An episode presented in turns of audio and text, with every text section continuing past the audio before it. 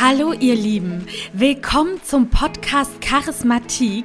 Ich bin Madeleine und in diesem Podcast erwarten euch spannende Stories von inspirierenden Menschen zum Thema Charisma.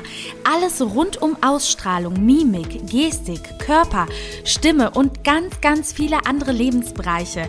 Lehnt euch entspannt zurück und genießt die kommende Folge. Alex, ich bin total froh, dass du mit mir heute den Podcast aufnimmst. Mein erster Versuch, das hier online zu starten. Und äh, ja, du bist Modedesigner aus Düsseldorf. Und wir haben uns ja durch Zufall bei einer Casting-Recherche kennengelernt, ne? Als ich ähm, nicht einen Gast, einen Protagonisten für ein Florida-Special gesucht habe. Und ich habe dich in den Podcast eingeladen, weil mich halt deine Geschichte extrem inspiriert hat und du sehr viel zu erzählen hast, was, glaube ich, auch andere in ihrem Leben motivieren könnte. Und ich glaube, wir standen halt beide auch mal sehr an dem gleichen Punkt im Leben. Und ja, deshalb finde ich es cool, wenn wir da heute rüber ein bisschen sprechen. Und ja, kannst ja auch gerne dich mal vorstellen. Alles klar. Ja, vielen Dank auf jeden Fall für die Einladung und äh, ich freue mich auf diesen Podcast. Es ist in der Tat mein erster Podcast. Von daher äh, bin ich auch etwas aufgeregt und gespannt. ja, immer aufgeregt. Also wenn, wenn man nicht aufgeregt ist, dann bedeutet es ja einen nicht so viel. Ja, mein Name ist Alex Gelzer. Ich bin der Kreativdirektor und Inhaber von Young Gurus, einem deutschen Streetwear-Label und äh, betreibe das Label eigentlich seit äh, 2014 gesehen und seit 2017 eigentlich mit mehr Fokus. Ich freue mich auf jeden Fall äh, auf diesen Podcast und äh, ja, Lass genau, uns mal genau, starten, dazu muss ich mal sagen, es war nämlich so, als wir das Telefonat hatten und ich dich halt für Florida angefragt hatte, dass wir uns so verquatscht haben, dass ich gedacht habe, boah, ich muss ihn auf jeden Fall für den Podcast fragen und ich hatte dir ja auch schon von dem Projekt erzählt da, ne? Ich freue mich auf jeden Fall, dass du das endlich äh, gemacht hast. Ähm, ich unterstütze Du, mich würde jetzt halt mal interessieren, genau, du bist jetzt Modedesigner und übst ja den Job aus, der dir jetzt, sage ich mal, auch gefällt, aber es war ein langer Weg dahin. Und äh, was hast du denn vorher alles gemacht?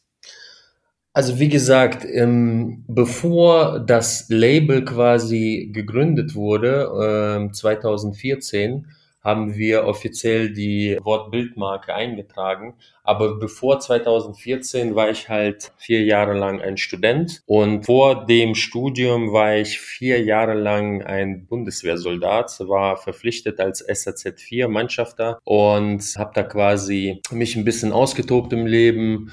Ja, wie gesagt, das war eine komplett andere Geschichte, ein komplett anderer Abschnitt. Ich bin halt froh, dass ich diese Erfahrung gemacht habe, dass ich auf jeden Fall nach der Bundeswehr ja mich entschieden habe, den äh, ja quasi die Karriere dort zu beenden und halt äh, studieren zu gehen. Das war so ähm, der Knackpunkt bei mir, weil ich war kurz davor, bei der Bundeswehr mich länger zu verpflichten äh, als äh, Offizier und halt äh, die Laufbahn äh, nochmal für acht Jahre zu verlängern. Aber wie gesagt, das ist halt nicht passiert und ich bin echt, ja, sage ich mal, mit einem weinenden und lachenden Auge bin ich aus der Bundeswehr ausgetreten, denn äh, die Zeit hat mich echt schon geprägt. Ich würde sagen, das war eine sehr aufregende Zeit und ich schaue immer mit einem Lächeln äh, zurück. Ich habe meine neun Monate bei der Bundeswehr gemacht und habe mich dann quasi schon nach viereinhalb Monaten als SAZ-4-Soldat bei den Fallschirmjägern beworben.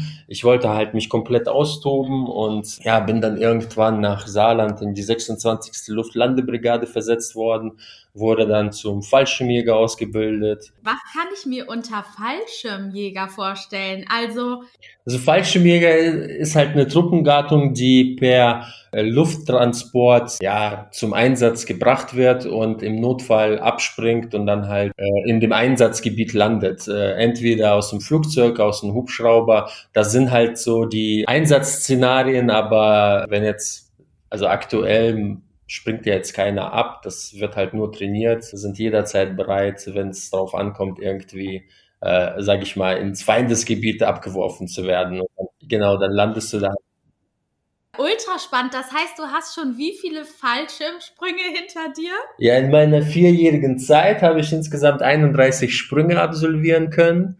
Nee, das Ding ist, ich habe halt äh, Höhenangst und ja, und bei der Bundeswehr habe ich dann, ähm, wurde ich dann quasi konfrontiert und habe mich dann halt der Angst gestellt und das war echt eine Herausforderung bei dem Lehrgang, die äh, den Schritt zu wagen und halt erst aus dem Übungsturm da, ich weiß nicht wie hoch der ist, aber ich glaube der ist 15 oder 16 Meter da runter zu springen an den Seilen äh, und auf jeden Fall habe ich dann die Angst überwunden und gemerkt, dass eigentlich das mir richtig Spaß macht. Ne? Und das war so ein Punkt in meinem Leben, wo ich äh, dann angefangen habe, weitere Ängste irgendwie zu bekämpfen. Äh, was heißt bekämpfen, sage ich mal, mich den Ängsten zu stellen. Sowas wie, ähm, ich habe auch äh, Angst gehabt, unter Wasser jetzt zu tauchen und alles Mögliche. Aber das wurde dann irgendwie mit der Zeit bei der Bundeswehr ähm, alles abgestellt. Ne? Das äh, hat mich auf jeden Fall weitergebracht im Leben und äh, Selbstbewusstsein, wenn du eigentlich weißt, du hast Angst vor etwas, aber du machst es trotzdem und überwindest halt die Angst. Ne? Aber guck mal, wie geil passt das eigentlich schon zu meinem äh, Thema des Podcasts, ne? Wie du quasi dein Selbstbewusstsein stärken kannst. Und das hast du jetzt irgendwie gerade voll cool erzählt, mit dem, dass du Höhenangst hast und trotzdem 30 Fallschirmsprünge hinter dir hast. Das ist ja krass. 31. Aber was würdest du sagen, was braucht es, wenn jetzt jemand ähm, Angst hat, ne? Ja. Vor etwas oder zumindest eine Hürde. Was braucht es, dass man das wirklich durchzieht? Ist es irgendwie Freunde oder Kollegen, die dann sagen, du musst das machen? Oder dein Chef da, der das gesagt hat? Oder was hat dich dann letztendlich so motiviert, dass du das wirklich gemacht hast? Ähm, ja, das ist eine Mischung aus allem. Ne? Das ist äh, auf jeden Fall auch Gruppenzwang, weil man halt nicht alleine ist und äh, hinter dir irgendwie 30 Leute sind und vor dir nochmal 20 und du weißt halt, dass jeder Respekt hat ne, vor der Höhe und es ist wirklich in der Tat gelogen, wenn jemand sagt, ich habe keine Höhenangst. Der Kopf schaltet sich ein bei Gefahr okay, die Höhe ist gefährlich und reagiert halt jeder unterschiedlich. Mein, manche ähm, blocken halt komplett ab bei, äh, bei Ängsten und durch, durch diese Erfahrung äh, habe ich dann halt äh, durch die Übung immer mehr und mehr die Angst abgebaut und aus der Angst wurde dann halt ein kontrollierte, ein Respektgefühl, was man kontrolliert hat, aber dennoch irgendwie, ja, sehr, wie soll ich das sagen, sehr vorsichtig daran gegangen ist. Also mit Respekt, aber jetzt nicht komplett aus Angst und äh, dass man da abgeblockt hat. Und ja, der Gruppenzwang, dass jeder das gemacht hat, es zu der Aufgabe gehört hatte aber ich finde das richtig, richtig cool, dass du ähm, das jetzt hier so direkt als erstes Beispiel genommen hast, um sein Selbstbewusstsein zu stärken, quasi Ängste zu überwinden. Ne? Das ist schon richtig nice. Und vor allem, was ich bei dir so geil finde, ist, du kommst ja mit der Bundeswehr quasi aus so einem total anderen Bereich, als wo du jetzt bist. Ne? Also da warst du ja wahrscheinlich so total hart unterwegs und irgendwie in so einer Männerrunde und jetzt bist du einfach Modedesigner in Düsseldorf.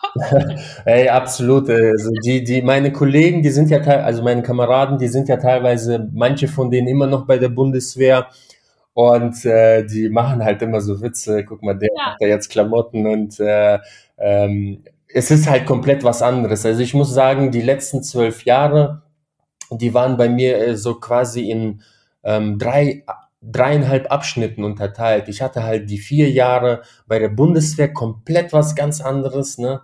abgeschottet, irgendwie Gehor und Befehlsam, ähm, Gehorsam und Befehl meine ich. Ähm, dann halt, man wird gedrillt, man, man, man lernt seine Grenzen kennen, man überwindet die Grenzen, alles Mögliche halt, ne? so ein bisschen auf Hardcore, Männer und bla bla bla wir sind die harten Typen. Danach halt komplett der Cut, äh, Studienzeit, ne? Also wieder ähm, was kommt. Wieder ganz chillig, also eigentlich erstmal, ne? So dieses wirklich mal sitzen, lernen und irgendwie genau. gar nicht müssen. Ja, genau, einfach lernen, äh, ganz viel Input plötzlich, ganz viel äh, Stoff und ähm, quasi mehr der Kopf der dann äh, gefördert wird, ne? Und äh, bei der Bundeswehr eher so der Körper und Geist und mental, ne? Ja. Und bei der äh, äh, bei der Uni dann äh, mehr so der Kopf und ganz viel Input und wieder halt Sozialleben. Das war auch eine harte Zeit, muss ich ehrlich sagen. Also ähm, nach den vier Jahren Bundeswehr äh, wird das schon sehr schwierig, wieder so einen Anschluss zu finden in das normale Leben. Denn das Leben als Soldat, das prägt schon ein. Das ist halt echt eine komplett andere Welt. Ne? Und ähm, ich verstehe auch, warum manche Soldaten halt, die länger sich verpflichten lassen, danach Probleme haben, irgendwie ins zivile Leben wieder ähm, reinzukommen. Denn das ist echt ein komplett anderes Leben. Ne? Das versteht man nur, wenn man selber Soldat war. Anders ähm, kann man das nicht so ganz nachvollziehen. Ne? Und, ist das, weil weil man irgendwie in, wie in so einer Cloud unterwegs ist? Ja, man ist in einer Cloud unterwegs und man befasst sich mit Themen, mit denen sich sonst gar keiner befasst und äh, nur halt die Leute, die auch äh, diesen Beruf ausüben. Und ähm, man, also die Menschen verstehen halt das teilweise nicht und ähm, das ist halt, äh, das ist halt so das äh, Schwierige an diesem Beruf, weil wenn man irgendwie Akzeptanz und äh, Verständnis sucht bei der Bevölkerung, dann äh, wird man halt oft äh, halt das nicht kriegen, weil die Menschen ähm, das einfach nicht verstehen und nicht nachvollziehen können und äh, dementsprechend ähm, ähm, sagt man ja auch so, dass die Soldaten halt in ihrer eigenen Cloud da leben und äh, ja. Findest du, bist du ähm, gefühlskälter geworden während der Zeit? Ja, absolut. Schaltet man so ein bisschen ab? Ja, absolut. Ich, äh, ich, ich wurde halt abgestumpft. Ne? Man, man, ähm, also da, dadurch, dass, dass ich halt bei den Fallschirmjägern war, das war halt ein Kampfbataillon, also sage ich mal eine Kampfkompanie, ähm, hat man äh, mehr oder weniger ständig mit geopolitischen Themen zu tun, mit äh, Auslandseinsätzen, mit äh, wirklich ähm, ja, Themen wie Tod, Menschen umbringen, ähm, weil halt äh, die Kompanien andauernd im Einsatz waren. Und, äh, wenn, und die Bevölkerung hat halt damit eigentlich nicht viel zu tun und kann das halt auch nicht äh, nachvollziehen. Deswegen ähm, ähm, ist man da halt e-, etwas ein bisschen abgestumpfter und ähm, die Bundeswehr macht halt einen auch, die stumpft halt einen auch ab. Ne? Man, ähm, man wird halt ein bisschen gedrillt, ähm, die Sprache stumpft ab, ne? vor allem wenn man bei so Kleinigkeiten anfängt, wie, wie wirklich äh, Befehle weitergeben, die sind halt kurz, knapp, ne? also selbst die Sprache, ne? die wird komplett abgekürzt und abgestumpft. Krass, ne? Und äh, nach vier Jahren macht sich das schon sehr bemerkbar. Also ich hatte so krasse Probleme in der Uni, ähm, irgendwie vor die, äh, vor die Tafel zu gehen und was zu präsentieren. Ich habe teilweise echt so Blockaden gehabt, wo ich ähm, Schwierigkeiten hatte, ähm, ja, mich so ausführlich und detailliert ausdrücken zu können. Das war bei mir halt immer so abgehakt. Ne? Und ähm, wenn ich Präsentationen gehalten habe, äh, war ich immer der Erste, der fertig war ne? und habe dann halt immer Abzüge bekommen in der Präsentation, weil ich halt die Themen einfach so durchgerattert habe und echt Schwierigkeiten hatte, das so schön und alles auszuformulieren und halt wirklich ähm, ja, mich halt wirklich da so, wie soll ich sagen, äh, ausdrücken zu können. Du hast halt diese Drillsprache so gewöhnt dann, ne? Genau, aber auch der Kopf, ne, der ist dann halt äh, so ein bisschen gedrillt, ne? Ja, und vor allem die Kollegen haben ja dann auch nichts anderes zu erzählen, ne? Ja. Und dann reden alle so und dann, ja, kriegt man ja auch gar keinen äußeren Input mehr eigentlich. Hattest du während der Zeit soziale Medien oder ähm, viel Kontakt zu Freunden oder gar nicht? Kann man da erst so abends ans Handy gehen und mal gucken? Handys waren eh verboten während, äh, während der äh, Dienstzeit. Man hat die irgendwie im Spind gelassen und ist dann halt abends nach der Dienstzeit, wenn es vorbei war, ist man an sein Handy dran gegangen. Aber ehrlich gesagt, damals waren die Handys halt so, dass man jetzt nicht unbedingt die ganze Zeit am Handy sein musste. Du hattest jetzt nicht äh, quasi so wie jetzt ein Smartphone, wo du äh, dich zehn Stunden lang mit dem Smartphone beschäftigen hast, äh, beschäftigen kannst. Du hast halt damals einfach ein Handy gehabt und dann hast du SMS bekommen und das war es halt auch, ne? Ja, krass, ne? Und wie hast du dich gefühlt, das würde mich jetzt mal interessieren, als du vor diesem Vertrag standest, der acht Jahre verpflichtend sein sollte. Ähm, was hast du in dem Moment gedacht? Also eigentlich alles, was ich mache, mache ich mit Herz. Ne? Ich war einfach mit dem ganzen Herzen dabei, ein, äh, also mit dem ganzen Herzen bei der Sache. Ne? Ich war sehr gerne Soldat, ich habe sehr gerne gedient. Ich habe immer wieder neue Herausforderungen gesucht. Ich habe immer wieder neue, versucht, neue Lehrgänge zu kriegen, mich weiterzuentwickeln. Und, den, und das also ich habe quasi alles erreicht, was ich erreichen konnte in meiner Einheit. Ich war am Ende de, ein ausge, ausgebildeter Scharfschütze sogar. Das ist, das ist halt eine Besonderheit. Wir waren irgendwie im ganzen Bataillon äh, vielleicht so zehn Scharfschützen von über 1000 Soldaten, die wirklich halt diesen Lehrgang bestanden haben. Und das war halt nochmal so ein äh, Level up von dem, was ich gemacht habe. Also ich war Fallschirmjäger und dann halt noch zusätzlich ein ausgebildeter Scharfschütze. Das war quasi so eine Spezialisierung.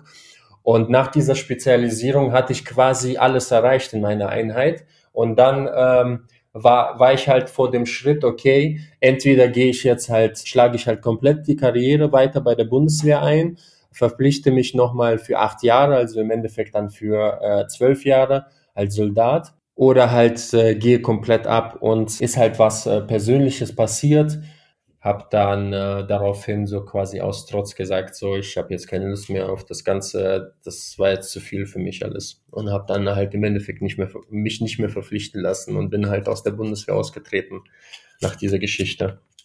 Krass, aber ähm, wie lange, sag ich mal, musstest du da auch durchhalten? Also wie viele Tage, bis das der Tag kam, wo du ausgetreten bist? Weil zum Beispiel, manchmal ist es ja auch so, man trifft eine Entscheidung aber dann dauert es noch ein halbes Jahr, bis man dann wirklich kündigt oder austritt, ne? Mhm. Und während dieser Zeit, finde ich, ist es ja ganz oft so, dass ein Leute versuchen zu überreden, nee, bleib doch ja. und willst du es nicht nochmal versuchen und bla. Und wie man da halt dann standhaft bleibt und einfach sagt, nein. Ja, das war eine echt harte Zeit. Also vor allem die letzten fünf Monate. Ähm, ich habe plötzlich aus allen Ecken so viel Zuspruch bekommen, weiterzumachen ich war ähm, gerne ein Soldat, sagen wir es mal so. Und ähm, ich kann auch ehrlich sagen, ich war mit einer der besten Soldaten in der Kompanie, weil ich halt als Scharfschütze ausgebildet wurde und äh, weil ich halt immer so physisch motiviert war und halt einfach, keine Ahnung, ich, ich fand diese Rolle, ähm, hat mir einfach gepasst und das hat Spaß gemacht. Aber wie gesagt, man, man, man wird da reingezogen. Also in die Armee ist halt so eine Sache. Man, wenn, wenn man mal einmal drin ist und das macht einem Spaß, dann wird man da so krass reingezogen, das ist wie so ein Vakuum und man kommt echt schwer da wieder raus, ne? Wirklich schwer.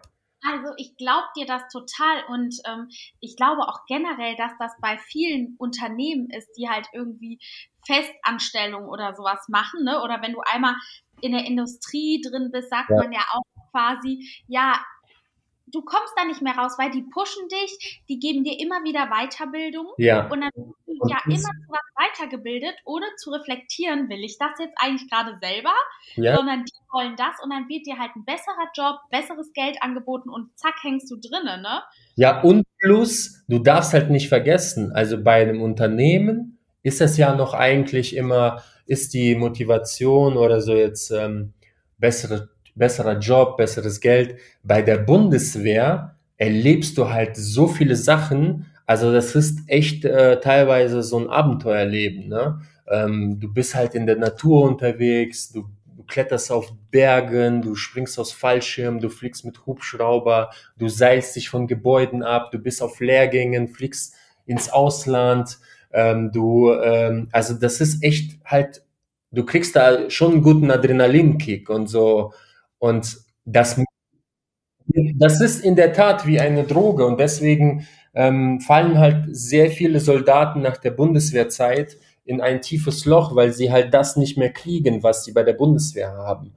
Okay. Und ähm, ja, und dann hast du halt den Vertrag unterschrieben oder Aufhebungsvertrag oder was auch immer. Ich weiß nicht, wie das bei der Bundeswehr. Nee, meine vier Jahre waren, waren halt einfach vorbei. Ich habe nicht weiter unterschrieben. Nachdem ich gefragt wurde, ob ich verlängern möchte, habe ich halt gesagt, nein, möchte ich nicht und bin dann halt nach vier Jahren normal ausgeschieden. Krass. Und dann bist du zurück ins normale Leben an die Uni? Ja, nicht sofort. Ich äh, war halt erstmal, ähm, also ich bin 2009 im September ausgeschieden und habe dann halt natürlich ähm, die, also die Einschreibezeit verpasst, ne? Und bin dann erst eigentlich 2010 äh, September zur Uni äh, gegangen. Also ich hatte ein Jahr lang Leerlauf, ne? Und mhm. ähm, habe dann quasi ähm, als Barkeeper in Düsseldorf in einem Club äh, gearbeitet und habe halt ein bisschen so mein Brötchen verdient nebenbei. Wie hieß der nochmal? 3001. Stimmt. ja. Geil. Ja, und ähm, genau, und dann hat es ja auch schon angefangen, dass sich dann nebenher langsam deine Brand so ein bisschen entwickelt hat, oder? Weil du viel auf Instagram gepostet hast. Oder wie fing das dann an? Nee, da, ähm, also wirklich der Zeitpunkt, wann, wann ich äh, beschlossen habe, dass, äh, die, dass wir die Brand gründen, das war 2014. Und äh, dass ich äh, wirklich was Selbstständiges machen möchte, das war eigentlich während des Studiums, so ungefähr 2013. Da habe ich halt beschlossen und gemerkt, okay, ich möchte irgendwann, irgendwann etwas äh, Selbstständiges äh, haben und ich möchte äh, mein Business aufbauen. Mir war aber nicht bewusst, was es ist. Ne? Ich war mir halt aber ziemlich sicher, dass ich irgendetwas machen werde. So. Und ähm, quasi nach meinem Studium ähm, also, also halb, halbes Jahr bevor das Studium beendet war, habe ich dann halt angefangen auf Instagram ein bisschen da äh, mich auszutoben und ähm, habe dann so diese Affinität zu Mode entdeckt. Das lief dann halt echt ganz gut. Also ich muss ehrlich sagen, ich war einer der ersten auf Instagram. Ich war echt ein Early Adapter. Ne? Ähm, ich war schon immer sozialmedienaffin, also ich war einer der ersten, der Facebook hatte und irgendwie diese ganzen sozialen Medien, ne, das war immer so irgendwie mein Ding. Ich habe mich da immer ausgetobt und habe da äh, wusste immer, was sind die neuesten Apps und alles Mögliche. Damals habe ich halt echt schon so eine Liebe gehabt für Fotos bearbeiten. Also ich habe äh, schon mit 14 oder 16 angefangen mit Photoshop zu arbeiten. Ne? Mhm. Und habe dann halt immer auch so schon Fotos bearbeitet mit irgendwelchen Filtern und alles Mögliche, aber damals halt alles über Photoshop. Und als halt äh, Instagram rauskam, war das eigentlich einfach nur eine App, wo man äh, Fotos bearbeitet und halt, das war so mit der ersten Apps, die halt so unterschiedliche Filter angeboten haben. Ne? Mhm. Und ähm, ich habe dann halt das sofort gecheckt und habe mir das halt runtergeladen und habe dann auf Facebook immer meine Fotos äh, mit Instagram bearbeitet und dann halt hochgeladen. Und dann haben halt die ganzen Leute immer gefragt, ey, wie krass, wie bearbeitest du diese Fotos? Das sind ja voll die coolen Looks und alles mögliche. Und dann habe ich halt immer gesagt, ey, das, das gibt so eine Foto-App, ne? Also ich war echt einer der ersten Early Adapter und irgendwann hat sich halt Instagram so verwechselt, äh, also weiterentwickelt, dass es in die Richtung Social Media wurde, weil die Leute halt dann irgendwie, was sie gepostet haben, dann halt auch öffentlich gemacht haben. Ne? Da war ich halt echt äh, super erfolgreich unterwegs, muss man ehrlich sagen, weil halt Instagram damals auch etwas anders ablief. Also ich habe dann angefangen, ähm, einfach so Looks zu posten, ne? also Sachen, die mir halt gefallen, so alles Mögliche, ne? von Frauenmode bis Männermode, Anzüge, Streetwear, Schuhe, Sneakers, alles Mögliche, alles, was ich geil fand, ne? alles, was mich irgendwie, was mir, was mir gefallen hat. Und die Sachen habe ich mir halt einfach so rausgezogen, kopiert und halt halt und habe halt das auf meinen Account repostet. Ne? Ich war in so eine, in so eine, in so einem Wahn, dass ich teilweise irgendwie bis zu 30 Posts am Tag gemacht habe. Ne? Ja, und, und damals war das halt so, dass du teilweise mit einem Post hattest du bis zu 10 neue Follower direkt, ne? Nein. Und ich hatte an einem Tag so, ich hatte an einem Tag im Schnitt 150 bis 300 neue Follower, ne? Immer. Und ich habe das konstant durchgezogen, weil damals auch nicht so viele Accounts gab, die halt einfach so, so Looks gepostet haben, ne? Ja. Und ich habe innerhalb von sieben Monaten meinen Account auf äh, 88.000 hochgepusht. Ne? Das war krass, ne? ohne irgendetwas. Einfach nur durch Posting. Und irgendwann haben mir dann angefangen, so äh, Fashion-Blogger und irgendwelche Fashionistas und Leute, die seit 30 Jahren äh, in der Mode arbeiten, mir zu folgen und dann halt auch zu kommentieren und zu schreiben. Und irgendwann äh, haben immer mehr Leute mich gefragt, ey, wo kann man das kaufen? Und es kamen halt immer mehr DMs rein, wo die Leute wirklich die Sachen kaufen wollten. Ne? Und ähm, ich habe dann halt so gemerkt, okay, irgendwie mache ich äh, was richtig, aber das Ding war halt so, dass ich echt ausgefallene Sachen gepostet habe. Und meistens konnte man die Sachen nicht überall auch finden zum Kaufen. Das waren halt irgendwelche krassen Sneakers, ne? So Limited Edition. oder irgendwelche Konzeptklamotten, ne, so von japanischen Designern, so das sah halt ultra fashionmäßig aus und die Leute haben halt gesagt, boah geil, wie viel kostet das, ne? Ich habe halt nach sehr kurzer Zeit diesen Account so hoch gepusht, dann irgendwann habe ich so halt so die Lust verloren an dem Ganzen, ne? Ähm, mir war das irgendwann so zu blöd, die ganze Zeit einfach nur Fotos zu, äh, zu hochzuladen. Genau, und dann ähm, so knapp nach einem Jahr habe ich dann irgendwie so die Schnauze voll gehabt von dem Ganzen, weil das halt echt monoton war für mich. Und ich habe, und damals war ja Instagram echt, also das war nicht so, dass man äh, denken könnte, irgendwann wird das eine Plattform, mit der man Geld verdienen kann. Ne? Ja, verstehe. Und ich habe echt sehr viel Zeit äh, verbracht auf Instagram und äh, meine Freundin damals, also wir haben uns immer gestritten, weil ich echt am Handy die ganze Zeit hing und die ganze Zeit auf Instagram da die ganzen Fotos hochgeladen habe und sie hat das so damals ähm, selbstverständlich nicht so ganz verstanden, warum ich das mache und hat halt gesagt, das ist einfach Zeitverschwendung. Aber ich habe halt damals schon so dadurch so ein, sage ich mal, Basiswissen mir angeeignet, was Mode ist, was, was Basics Looks angeht. Ich habe mir so quasi mein äh, Geschmack ausgearbeitet durch diese ganze Aktion. Ne?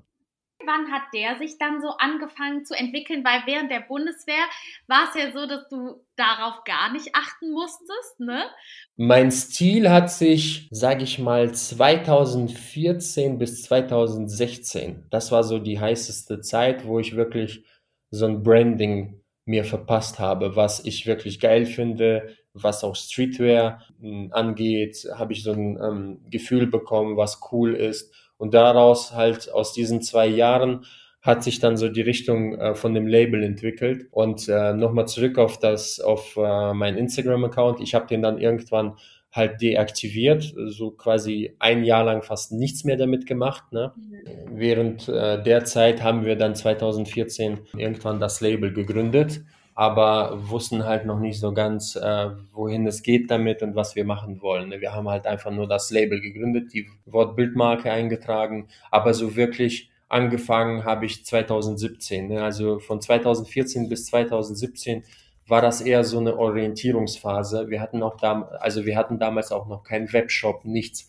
Das waren so irgendwie einzelne Produkte, die ich gemacht habe, die ich dann halt über Instagram so gepostet habe auf dem Account. Aber 2017 kam halt die erste Streetwear-Kollektion, so eine kleine, ganz klassisch, äh, komplett fast in Schwarz, ne? mit so Basic-Sachen und halt mit dieser Kollektion haben wir halt auch den Online-Shop und die Webseite gelauncht. Verstehe. Und wie war denn aber, sage ich mal, dieser Switch vom Instagram-Account zu dem, dass du gesagt hast, ich fange jetzt wirklich an, Mode zu kaufen oder anfertigen zu lassen als Kollektion. Wie war das? Also wer hat das designt? Ähm, mit wem hast du das aufgebaut? Ja, wie gesagt, ähm, ich habe halt äh, gemerkt, okay, mit Instagram kann man echt was machen habe dann, nachdem ich die Schnauze voll hatte und wir dann aber halt das Label gegründet haben, habe ich dann wiederhin den Account äh, reaktiviert, habe den dann halt eher privat genutzt und ähm, alle Fotos ins Archiv reingetan. Das war echt eine Arbeit. Das waren irgendwie dreieinhalbtausend Fotos, die ich archivieren musste. Ja, wirklich. Ich saß da fast eine Woche lang und habe die Fotos archiviert und habe das, habe den Account dann auch umbenannt und habe dann gesagt, okay, ich bin jetzt der und der und quasi bin das Gesicht des Labels, weil ich mich halt so mit paar Leuten aus der Fashion-Szene unterhalten habe und die halt gesagt haben, ey, du musst das Label irgendwie auch repräsentieren, die Leute wollen ein Gesicht hinter dem Label sehen. Und dann habe ich ihnen halt von meinem Account erzählt, die haben gesagt, boah krass, warum benutzt du das denn nicht? Ne? Du hast ja da schon eine Reichweite, dann kannst du jetzt anfangen, einfach ähm, mehr so privat von dir zu posten und halt einfach über das Label zu erzählen. Dann habe ich das halt so angefangen und wirklich die Designs zu entwickeln, das war dann so ungefähr 2016. Ich habe mich dann hingesetzt, habe mir die ganzen Kollektionen angeschaut von den ganzen Streetwear-Labeln ne? und habe dann quasi so das Beste rausgesucht und habe das dann äh, so runtergezeichnet, aber mit halt sehr verschiedenen äh, Änderungen und halt Anpassungen, ne? weil ich halt nicht komplett zu 100% immer mit dem Look oder mit dem Design so zufrieden war, habe ich gesagt, okay, der Hoodie ist geil, aber das und das gefällt mir nicht und ich würde halt hier noch breiter machen und irgendwie den Kragen machen und unten schmaler und mehr so ballonmäßig. Und so habe ich dann halt äh, Step by Step so eine ganz kleine Kollektion zusammengebastelt. Ne? Auch teilweise echt am Anfang so rustikal, dass ich per PowerPoint-Präsentation und Photoshop so die Sachen einfach runtergemalt habe. Ne? Und dem Schneider dann einfach so gegeben habe und habe gesagt, hör mal zu, ich, ich kann dir kein, äh, ich kann dir kein, äh, wie soll ich sagen, kein Schnittmuster hier basteln, ne? Aber hier, das, so wird das ungefähr aussehen, ne? Hab das dann halt grob gezeichnet. Nicht grob, also ich kann schon gut zeichnen. Und äh, der hat dann äh, glücklicherweise, weil das ein ausgebildeter Schneider ist und der hat dann halt da, da äh, die Muster und Schnittmuster erstellt. War das dann in Düsseldorf, wo du das hast machen lassen? Nee, das war, das war am Anfang in Griechenland. Ach, wie krass. Hast du da gewohnt oder war das dann während einer Reise oder wie? Nee, ich bin dann halt immer dahin geflogen und habe dann halt so einen Kontakt dort äh, gefunden. Also auch ein griechischer einheimischer Designer, der auch ungefähr, also der auch Streetwear gemacht hat, aber eine komplett andere Richtung. Und ähm, ich habe dann halt bei über ihn habe ich dann halt meine Muster und äh, Produkte herstellen lassen, weil äh, seine Familie schon seit 20 Jahren in der Textilbranche arbeitet. Ach, und wie, wie hast du den kennengelernt? Auch über Instagram, also damals über diesen Fashion Blog Account. Verstehe, weil ganz ehrlich, ich war ähm, letzte, vor anderthalb Jahren auf Mykonos, ne? Ja. Und da fand ich halt auch schon die Sachen oder die Modeläden so nice. Ja, die sind, die sind echt so, die, die, die arbeiten mit richtig schönen Stoffen, so Baumwolle oder Leinen. Und das ist echt teilweise so sehr minimalistisch, ohne Prints, halt echt so in ein, in so Erdtönen und Farben. Und ähm, das, das, Ah, das ist echt cool, ne? Also ich war auch auf Mykonos und mir ist das auch damals aufgefallen. Ne? Ich war 2016. Ja, sofort. 2016 ist mir das echt aufgefallen, als ich Mykonos durch die Altstadt ging diese ganzen kleinen Läden mit den Klamotten gesehen habe, ich gesagt, ey geil, geile Schnitte, geile Muster, so ey, Das kriegst du noch nicht mal, also Ibiza ist ja wieder so ganz anders, so bunt, ne? ja, Und Mykonos hat halt echt so diesen, wie du gerade sagst, minimalistischen Style, der ja auch zu dir dann so am besten passt eigentlich. genau.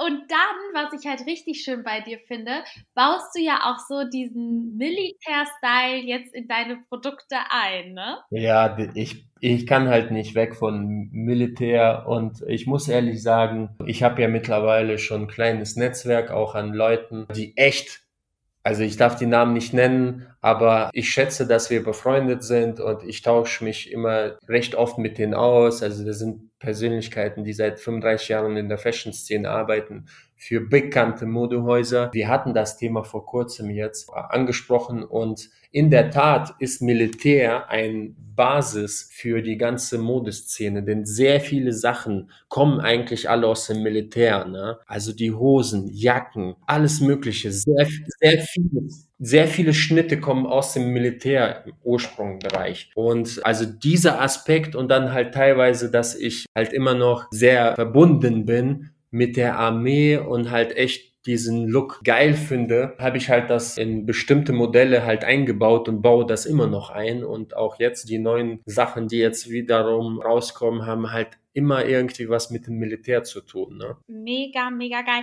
Vor allem finde ich halt so cool, weil das zeigt irgendwie, dass egal was man macht im Leben, dass das eine immer so ein bisschen auf dem anderen aufbaut auch, ne? Absolut, ne? Also wenn man die einzelnen Abschnitte jetzt betrachtet, einzeln, würde ich nie im Leben sagen, okay, das hat mich dahin und dahin ge äh, gebracht. Ne? Aber jetzt im Nachhinein schaue ich auf die zwölf Jahre zurück, ist das echt wie so eine Schule gewesen. Step by Step war alles eine Schule für mich, hat mich inspiriert, geprägt, was mich jetzt dahin gebracht hat. Und ich bin halt sehr authentisch mit meinem Style. Ich stehe zu 1000 Prozent dahinter, was ich mache.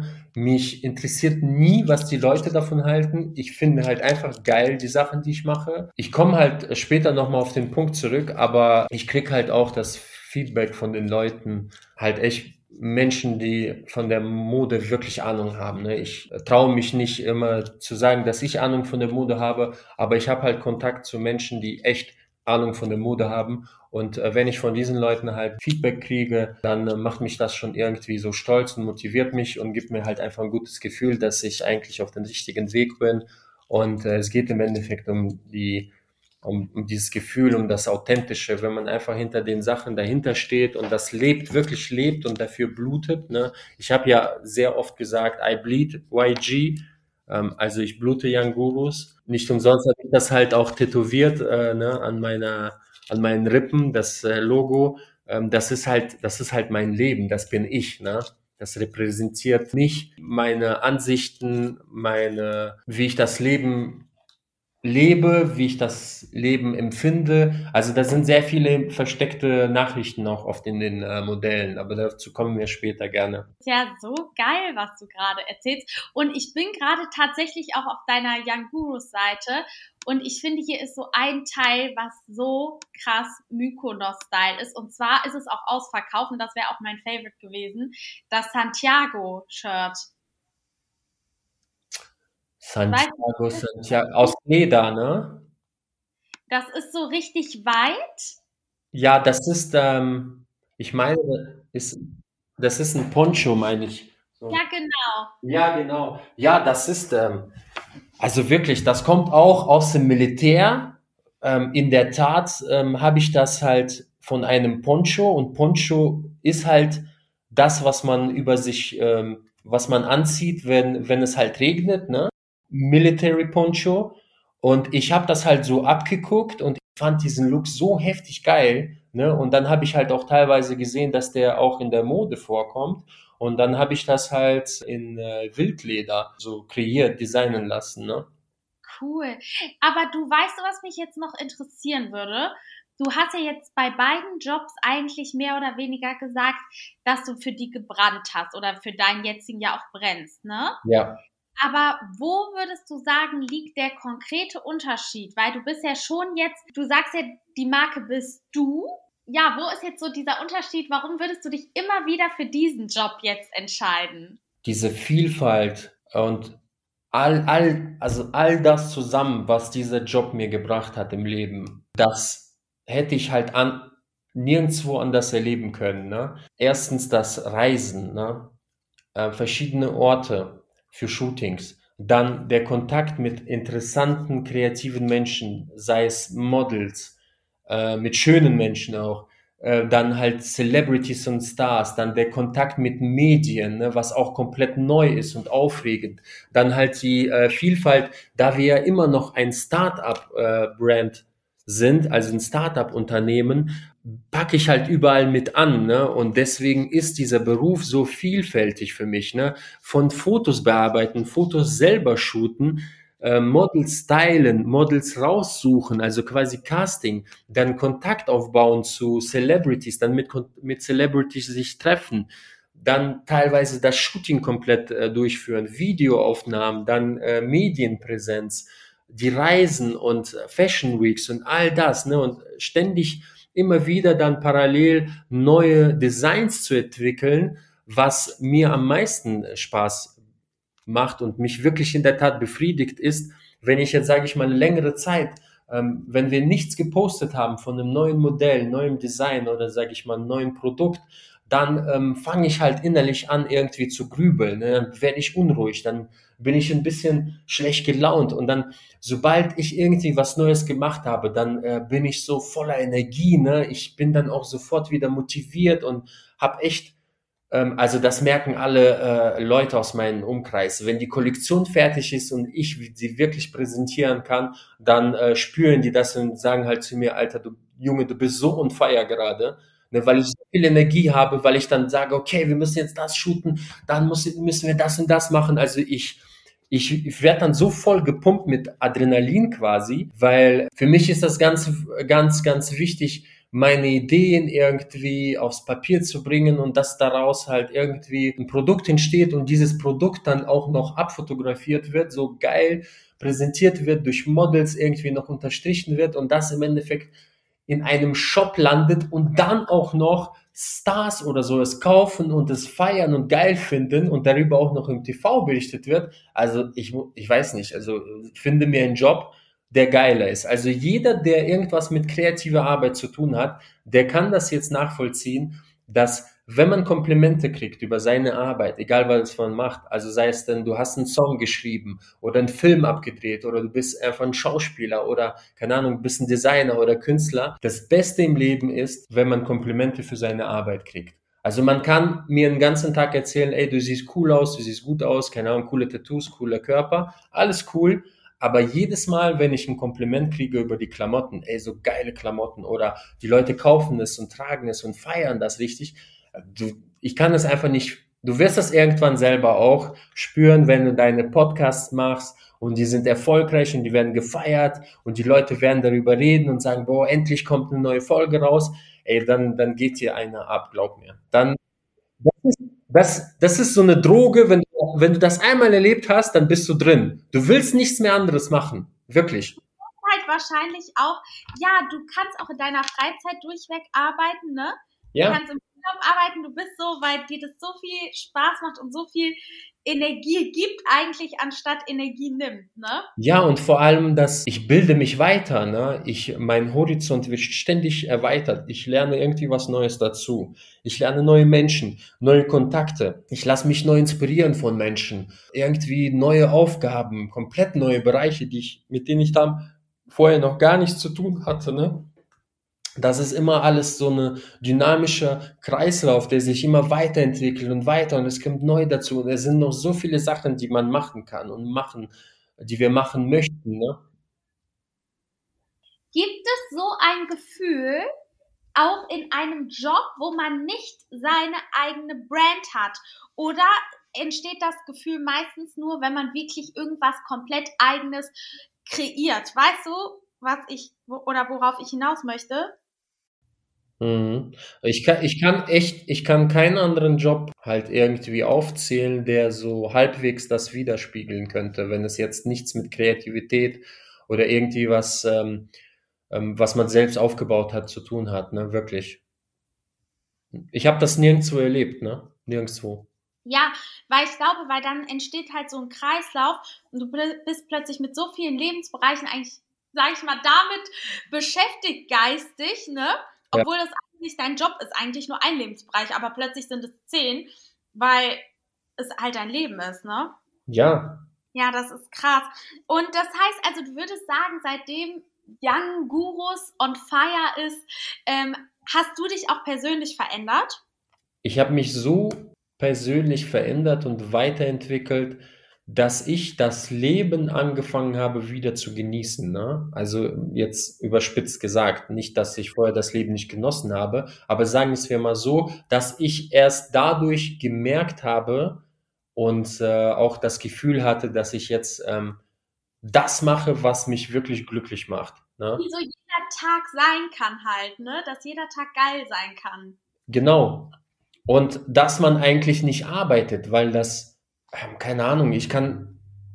Aber was würdest du sagen, wie viele Jahre hat das gedauert, bis du an dem Punkt warst? Drei Jahre? Also ich muss ehrlich sagen, wir sind immer noch nicht an dem Punkt, aber mh, hm, es ist immer unterschiedlich. Ne? Es ist immer unterschiedlich, wie viel man Energie und wie viel man Geld reinpumpt und wie kreativ man ist und äh, wie zielstrebig man ist, denn es war nicht immer einfach, ne? Also oft, also die ersten Jahre vor allem, ne? Ich habe irgendwie was gemacht und ich habe kein Feedback bekommen von dem, was ich mache. Ist das gut? Auch die Leute haben die Sachen nicht gekauft, ne? Also man arbeitet quasi so ins Leere und man ähm, kriegt jetzt nicht sofort sage ich mal, so eine Rückmeldung, ey, das ist voll geil, was du machst, ne? Man kriegt erst eigentlich so später sage ich mal, so nach knapp dreieinhalb Jahren kriegt man so diese ganzen Lobherren, dass plötzlich sich Menschen melden und sagen, ey, ähm, hör mal zu, ich feiere das, was du machst, du ziehst einfach dein Ding durch und man merkt, dass du brennst und dass, dass du halt einfach weitermachst und weitermachst und einfach nonstop arbeitest und arbeitest und arbeitest, egal was passiert so. Äh, dir ist, also die, man hat mir gesagt, bei mir hat man das Gefühl, es ist egal, wie lange es dauert, ich werde an meinem Ziel ankommen, weil ich halt so äh, hungrig bin. Ne? Ob das jetzt noch zehn Jahre dauert und ich komme auf das Niveau, wo ich sein möchte, dass das Label, äh, Label weltweit bekannt ist, oder ob das noch zwei Jahre dauert, bei mir merkt man das halt nicht. Ne? Man, man weiß halt, irgendwann komme ich hundertprozentig an. Die Leute halt haben das so ungefähr nach dreieinhalb Jahren halt mir auch direkt ins Gesicht gesagt, hey, das ist echt geil, was du machst, wie du das aufziehst und die waren halt auch teilweise beeindruckt, dass ich die erst, sage ich mal, die ersten zweieinhalb bis drei Jahre das komplett alleine hochgezogen habe. Ne? Also ich war, ich war teilweise echt alleine da. Ne? Ich habe alles gemacht. Ich habe abfotografiert, Fotos bearbeitet, die Seite erstellt, Instagram geführt. Ich habe Stoffe eingekauft. Äh, ich bin dahin geflogen. Also alles, komplett alles. Von A bis Z habe ich alles alleine gemacht. Und dann halt so nach den Jahren kamen immer so ein bisschen mehr Leute dazu. Wir hatten auch ein bisschen mehr Budget. Dann konnten wir so Consultants einstellen für Projektarbeiten. Dann sagen wir, wenn wir wissen, okay, wir brauchen jetzt die nächsten drei Monate immer einen Consultant, der das und das macht, dann haben wir halt immer so Zeit, Zeit-Consultants quasi eingestellt, die halt unterstützt haben. Ne? Und ähm, wie hast du diesen finanziellen Druck so standgehalten, wenn man sich selbstständig macht? Dadurch, dass ich parallel noch als Consultant in der Telekommunikationsbranche gearbeitet habe und da halt auch Hardcore Gas gegeben habe und gutes Geld verdient habe, konnte ich halt echt entspannt ohne Druck äh, Larifari, das äh, We Like to Party, äh, Young Gurus hochziehen. Weil es wäre echt schwierig, sage ich mal, wenn ich jetzt von null auf jetzt einen Cut mache und mein komplettes Einkommen hängt von Young Gurus, dann äh, hätte ich auf jeden Fall mehr den Druck. Ne? Ja, genau. Also du bist schon auch so der Typ, dass wenn, sage ich mal, sich jetzt andere selbstständig machen wollen würden, dass man sagt, pass auf, guck, dass du so eine sichere Einnahmequelle hast und nebenbei erstmal was hochziehst, ne? Kann ich empfehlen, weil ich halt selber gemacht habe. Ne? Aber wie gesagt, es gibt halt so Leute, die machen einen kompletten Cut, habe ich auch in meinem Freundeskreis, haben einfach einen sicheren Job, gute Bezahlung komplett aufgegeben und was anderes gemacht. Ne? Und halt äh, mit Druck äh, das Ganze äh, zum Laufen gebracht. Und wie lange bist du so parallel gefahren? Vier Jahre? Fünf. Krass. Also 2014 bis 2019. Wahnsinn, das ist ja noch gar nicht so lange her eigentlich, ne? Ja. Und wie viele seid ihr jetzt bei Young Gurus? Ja, wenn es hochkommt, so in der quasi heißesten Phase, sind wir zu fünft. Ah ja. Ja. Quasi der, der das alles entscheidet. Oder hast du auch einen, mit dem du dich so ein bisschen absprechen musst? Nee, nee, gar nicht. Ich, äh, wir haben zwar einen Gesellschafter noch, aber der ist äh, ein stiller Investor und hält sich aus allem raus und sagt einfach, mach, mach, alles, was du machst, ist richtig. Cool. Und was würdest du sagen, wie hat sich so äh, dein Mindset zum Leben verändert?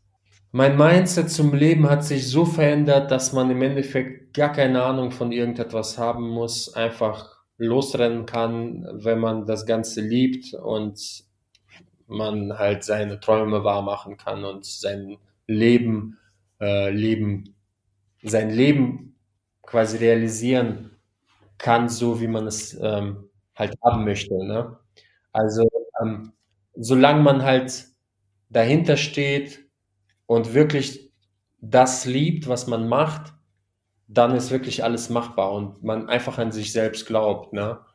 Denn ähm, das ist, glaube ich, am Anfang die härteste Probe, weil das ist so, am Anfang glaubt keiner an dich, selbst nicht, nicht mal die Familie und die Freunde und gar keiner. Du bist einfach alleine da und du musst das alleine rocken kriegst, auch, auch wenn die Leute sagen, ja, okay, cool, du, du hast nicht den Support, den man sich so irgendwie wünscht oder denkt, dass man den hat. Man, man äh, kriegt das schon vom Gefühl her mit, dass die Leute ähm, zwar wissen, dass du was machst, aber es ist jetzt nicht so, dass die dass die sagen, boah, geil, was du machst, ist richtig und äh, du wirst damit erfolgreich sein. Ne? Diese, alle Leute sind erstmal still und gucken, ne? Auch wenn die Leute sagen, wir glauben an dich, man kriegt das schon mit, dass sie das eigentlich nur sagen, ne? weil du das hören möchtest. Aber, genau.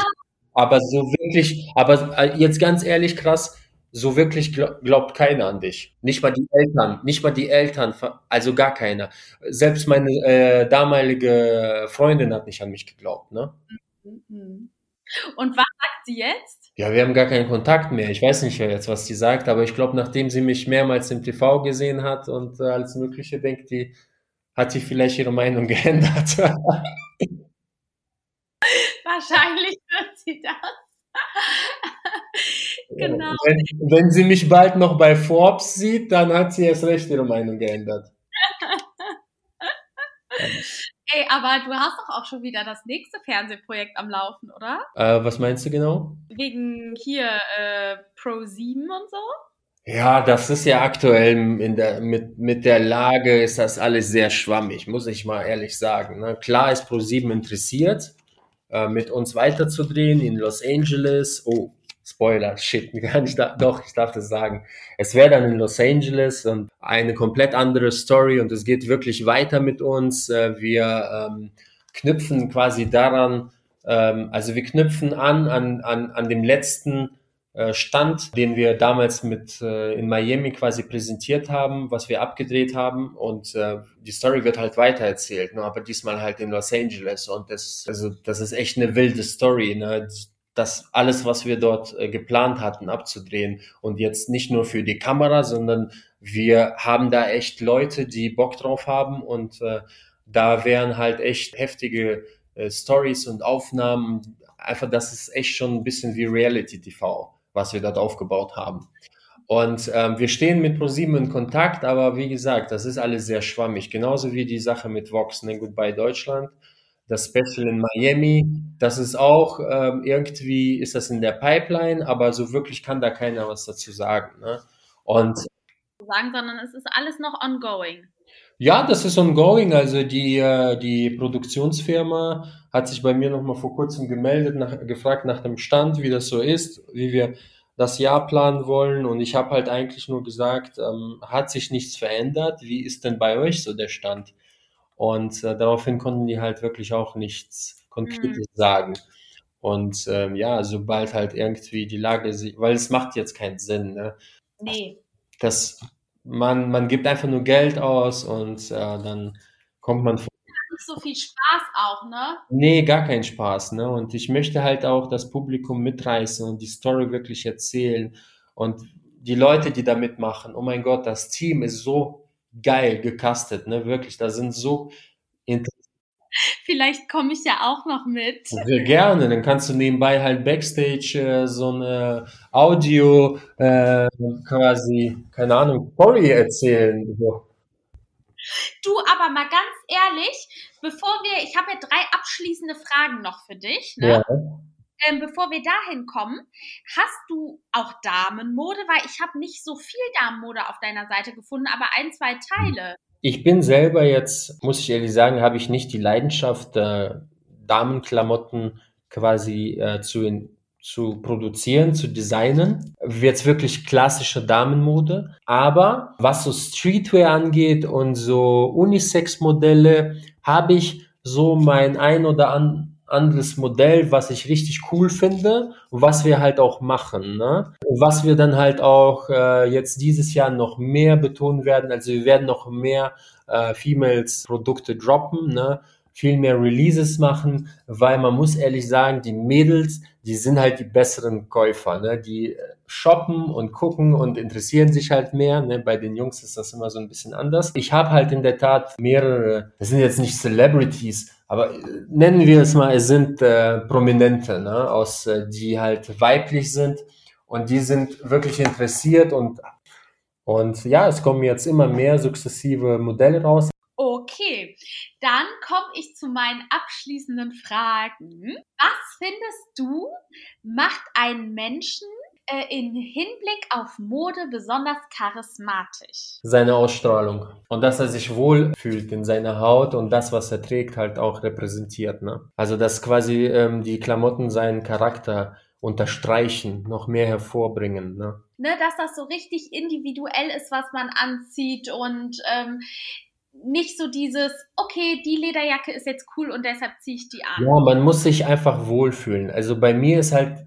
ist das so, wenn ich einen Anzug anziehe, rasten die Leute immer aus. Ne? Ich mache jetzt nicht hier Werbung für mich selbst, aber ich fühle mich unglaublich wohl in einem Anzug. Ne? Und wenn ich einen Anzug anziehe, dann denke ich mir, ich bin ein komplett anderer Mensch. Ne? Ich krieg so ein geiles Gefühl. Das strahle ich dann halt auch aus. Ne? Und egal welchen Anzug ich dann anziehe, der steht mir einfach. Sagen alle, ey, dieser Anzug steht dir voll gut. Was ist das für ein Anzug? Und manchmal sage ich mir, okay, ähm, das ist ein H&M-Anzug. Und manchmal sage ich, okay, Schleichwerbung, das ist ein Hugo-Anzug. Ne? Und manchmal Strelzen oder whatsoever, Suit Supply oder Brioni, ne? Egal welch, welcher Anzug das ist, jeden Anzug, den ich anziehe, ich fühle mich wohl da drin. Sei, kostet der Anzug 100 Euro, 300 oder 1000 Euro. Ich fühle mich einfach wohl in einem Anzug. Ne? Er sitzt gut, fertig. Schöne Schuhe, bisschen Details, ich bin happy dann. Und das strahle ich dann halt auch aus. Ne? Und dasselbe ist halt bei Menschen, wenn die halt irgendetwas anziehen, wo sie sich wohlfühlen, strahlen die das halt auch aus. Ey, warum sehen Rocker halt irgendwie immer cool aus, obwohl die irgendwie dicke Bäuche haben, Bart, Tattoos, dennoch ähm, schauen sich die, die Leute an und denken sich, Alter, der ist ein cooler Typ, so, ne? Und der trägt einfach so ein Metallica-Shirt und so eine verwaschene Jeans und so Boots, ne? Aber der steht halt dazu und repräsentiert das voll und der sieht halt geil aus. Er sieht locker aus und das ist halt er, ne? Und dann äh, zieht das halt, halt ein Bürotyp an und du denkst dir so, okay, was hast du dir dabei gedacht? Das bist nicht du, ne? Und ganz wichtig sind halt so kleine Details, ne, Accessoires, die halt wirklich das Ganze betonen, ne?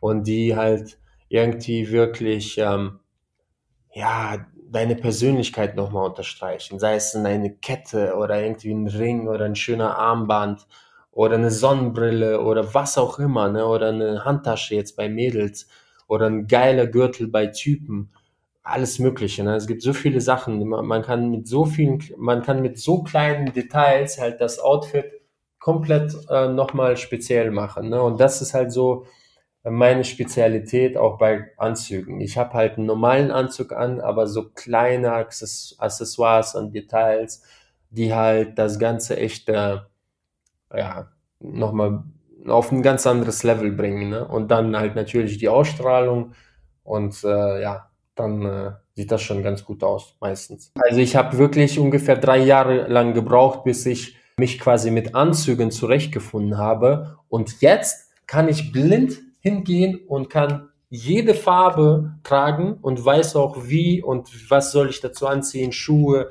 Gürtel, Hemd und Einstecktuch, welche Farbe. Und ich kann auch jede Farbe wirklich tragen. Ne? Wenn es früher, am wenn es am Anfang irgendwie einfach nur der stinknormale graue Anzug war. Ne? Ich habe äh, über 15 Anzüge in verschiedenen Farben. Ne? Ja, man muss halt auch ein bisschen so ähm, ausprobieren, weil man verändert sich ja auch über die Jahre immer, ne? Genau. Das ist halt nicht von Anfang an immer der Fall. Ja, aber Alex, ich danke dir auf jeden Fall für deine Ausführlichkeit. Ich finde, du hast richtig, richtig, richtig coole Sachen gesagt. Sehr schön, sehr schön. Es gibt noch, es gibt noch eine Sache anschließend, die ich äh, erzählen möchte. Ähm, das hat eigentlich, also ich habe das ausgelassen, ich, weil ich noch mal am Ende halt darüber äh, erzählen wollte. Es hat was mit dieser Gründungsphase und mit dieser Motivation zu tun, was mich eigentlich motiviert hat, immer weiterzumachen. Eigentlich die einzige Motivationquelle war in der Zeit, wo eigentlich niemand an dich glaubt, wo man sonst kein Feedback kriegt, ne, wo auch die Klamotten nicht verkauft werden, sage ich mal, ne, da immer weiterzumachen, sich weiterzuentwickeln und an der Sache festzuhalten, war halt bei mir der Fall, dass äh, die Produkte, die ich gemacht habe, ne, auch wenn die von den meisten Menschen nicht gesehen wurden, weil die noch nicht so bekannt waren oder weil die Leute halt einfach nichts dazu gesagt haben, ob das gut aussieht oder nicht, muss ich wirklich sagen, die also die einzige Bestätigung war, dass bei Young Gurus seit Beginn bis jetzt alle Celebrities, die unsere Klamotten tragen, wir haben keinen einzigen Celebrity bezahlt dafür, dass er die Klamotten trägt. Und, äh,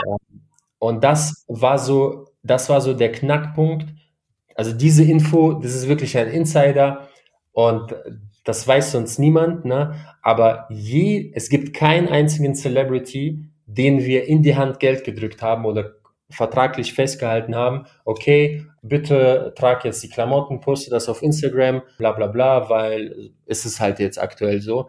Und das ist so für mich die Motivation, weil wir eigentlich durch die Produkte die Leute überzeugen. Ne? Wir müssen den Leuten nicht Geld geben und wir haben teilweise Celebrities, die echt für krasse Modehäuser, also wirklich weltbekannte Modehäuser, die ganze Zeit Werbung machen und äh, auch das Gesicht teilweise sind.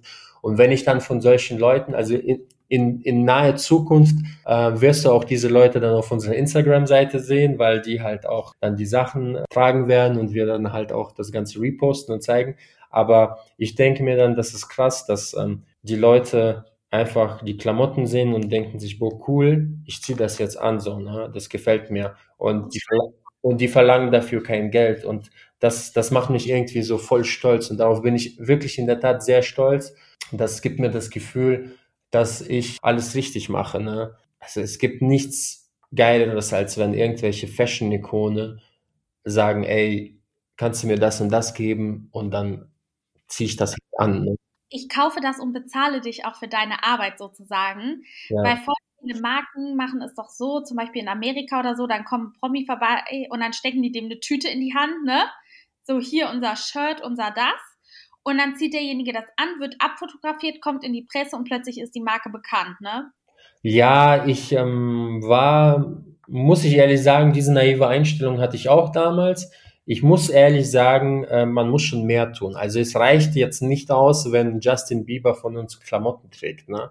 Klar wird es dann irgendwie so gehypt und äh, man kriegt irgendwie Views und Likes und vielleicht paar Bestellungen aber es gehört schon viel mehr dazu. Ne? Es, ähm, ich hatte damals auch dieses naive Denken. Vielleicht war es äh, zu der Zeit noch möglich, aber mittlerweile denke ich mir, gehört es viel mehr dazu, weil das halt so gang und gäbe ist. Ne? Weil voll viele Stars tragen auch äh, mittlerweile, haben die mal hin und wieder irgendwie so eine komplett unbekannte Marke an. Ne? Und man weiß nicht, was das ist. Ne?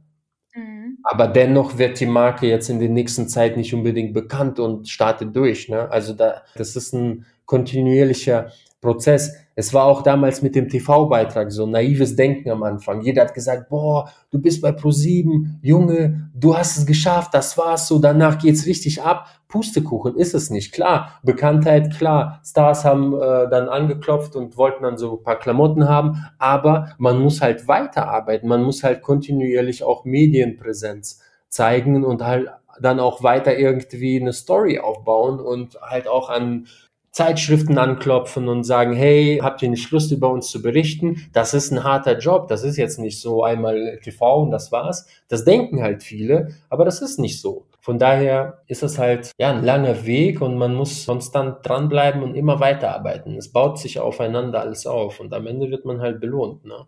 Wie lange würdest du sagen, ähm, seid ihr jetzt ein Start-up quasi? Also ich würde sagen seit drei Jahren. Wobei ich das erst, also wirklich, ich für mich persönlich fange ich an, ab 2019 zu zählen, weil da habe ich gesagt, okay, Fokus komplett auf das Label, ne? Und mhm. ähm, da habe ich halt wirklich auch angefangen mit größeren Kollektionen und aber klar, 2017 sind wir live mit dem Shop gegangen und Wahnsinn, richtig, richtig krass. Kannst du auch stolz auf dich sein, ne? Ja, ich bin stolz. Deswegen bin ich jetzt hier aktuell in Moskau und äh, habe hier sehr große Projekte und Ziele hochgesteckt. Und ich bin echt gespannt, was dieses Jahr in Moskau so alles geht. Ne? Denn die Nähe. Willst du in Moskau bleiben dieses Jahr? Ja, ich bin hier komplett das ganze Jahr, werde aber halt natürlich immer hin und äh, wieder zurück nach Deutschland fliegen wegen der Kollektion, weil wir halt jetzt komplett, äh, übrigens seit 2019 produzieren wir alles in Deutschland. Alles. Und vorher Griechenland? Vorher, äh, die ersten zwei äh, Kollektionen waren halt in Griechenland. Und äh, warum jetzt Moskau? Das ist eine Mega-City, ne? Da sind 15 Millionen Einwohner und alle Celebrities aus ganz Russland sind eigentlich hier in Moskau. Und man hat in der Tat die Nähe zu denen. Also die Russen sind so ein bisschen ungefähr wie die Amerikaner, ne? Man kommt hier sehr gut an die Stars ran. Ne? Die Stars haben teilweise, geben ihre Kontakte schon an, an Manager, über die man halt die Anfrage schon einleiten kann. Ne? Und äh, oft. Deutschland nicht Nee, in Deutschland kriegst du nirgendwo irgendwie einen Kontakt. Entweder du schreibst sie selber an über Instagram und die antworten, ansonsten nicht. Und hier hast du halt die, die WhatsApp-Nummer von dem Manager und dann sagst du, hey, wie sieht's aus? Und sofort antworten die, dann sagst du so und so, die, das Label, die Klamotten, ähm, könnt ihr euch was vorstellen? dann hast du sofort eine Antwort. Ja, nein oder bezahlt uns halt. Ne? Ja, und, und das ist halt gut. Und ähm, wir haben hier schon gute Erfolge erzielt. Ich bin weiter dran und ich hoffe, dieses Jahr kommen hier noch einige Medienberichte, weil ich halt ursprünglich, ja, ich, ich möchte hier halt auch eine Story aufbauen. Ne? Ich bin jetzt hier geboren und komme nach 25 Jahren zurück in mein Heimatland, starte halt auch hier in Moskau als Designer durch. Ne? Das wird, das geht, das Gerücht äh, geht schon, macht schon hier die Runde. Ne? Deswegen wird hier in Moskau noch dieses Jahr einiges passieren. Dann bin ich ja mal gespannt. Also, halt mich mal auf dem Laufenden, Alex. Vielleicht können wir ja auch so noch mal telefonieren. Ne? Ich wünsche dir noch einen schönen Abend. Jo, danke dir. Dir auch. Ciao, ciao. Reichern. Tschüss. Ciao. Ihr Lieben, ich hoffe, ihr hattet ganz viel Spaß beim Zuhören dieser Folge und konntet für euch noch einen Mehrwert daraus mitnehmen. Hinterlasst mir sehr gerne Feedback und Bewertungen oder schreibt mir eine E-Mail bei Fragen und Anregungen. Ich hoffe natürlich bis zum nächsten Mal und sage bis bald.